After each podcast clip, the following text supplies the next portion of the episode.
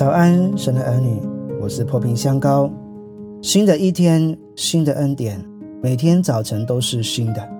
让我们以祷告作为新的一天的开始。我奉耶稣基督的名祝福你，从天上领受属灵的恩膏，在今天活出神的荣美，在众人面前有美好的见证。你必不缺少从神来的恩典和慈爱，从早晨到黑夜都蒙神赐福。你出你入，耶和华要保护你，从今时直到永远。创世纪十四章十七至二十节。亚伯兰杀败基大老马和与他同盟的王回来的时候，索多玛王出来在沙威谷迎接他。沙威谷就是王谷，又有杀人王麦基喜德带着饼和酒出来迎接。他是至高神的祭司，他为亚伯兰祝福，说：“愿天地的主、至高的神赐福于亚伯兰。至高的神把敌人交在你手里，是应当称颂的。”亚伯兰就把所得的拿出十分之一来给麦基喜德。亚伯拉罕的侄子罗德因战争而被俘虏去了。亚伯拉罕带着三百一十八人去解救他。战胜回来之后，至高神祭司麦基喜德出来迎接他，并主动为他祝福。亚伯拉罕领受这祝福之后，就献上十分之一给他。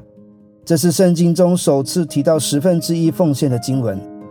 当他们有了会幕以后，上帝也吩咐他的子民要献上十分之一给他。这十分之一应算为属于上帝的。以色列人后来信心软弱了，就不再奉献十分之一，上帝就透过先知来责备他们。马拉基书三章八节：人岂可夺取神之物呢？你们竟夺取我的供物，你们却说我们在何事上夺取你的供物呢？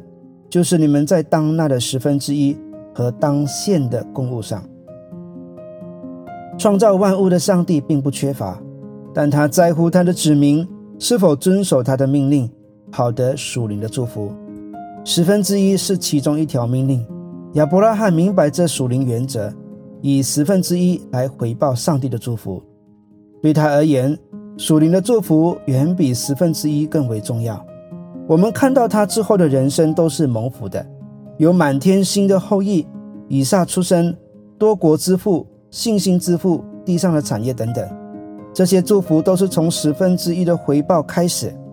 神的儿女们要懂得献上地上的十分之一来换取上帝的祝福，这样才算是智慧人。今日许多人都不舍得拿出十分之一，把它当做选择题，甚至是放弃题。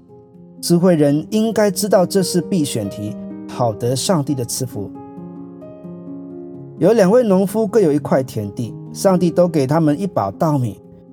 第一位农夫就拿了一些去种田，浇灌它，耐心的等候，并存着信心等着收割。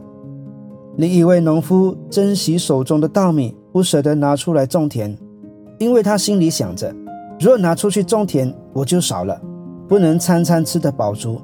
要很节省的吃饭，结果他就没有种田，每一天享受着每一餐。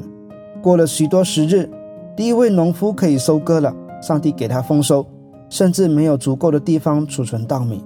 相反，另一位农夫却渐渐贫穷，没有米饭了，最后还要变卖自己的田地去换取粮食。奉献的原则就是这样：存着信心耕种，耐心等候收割，先有种。才有收，有种就有收，辛苦耕种，欢喜收割，收的比种的还多。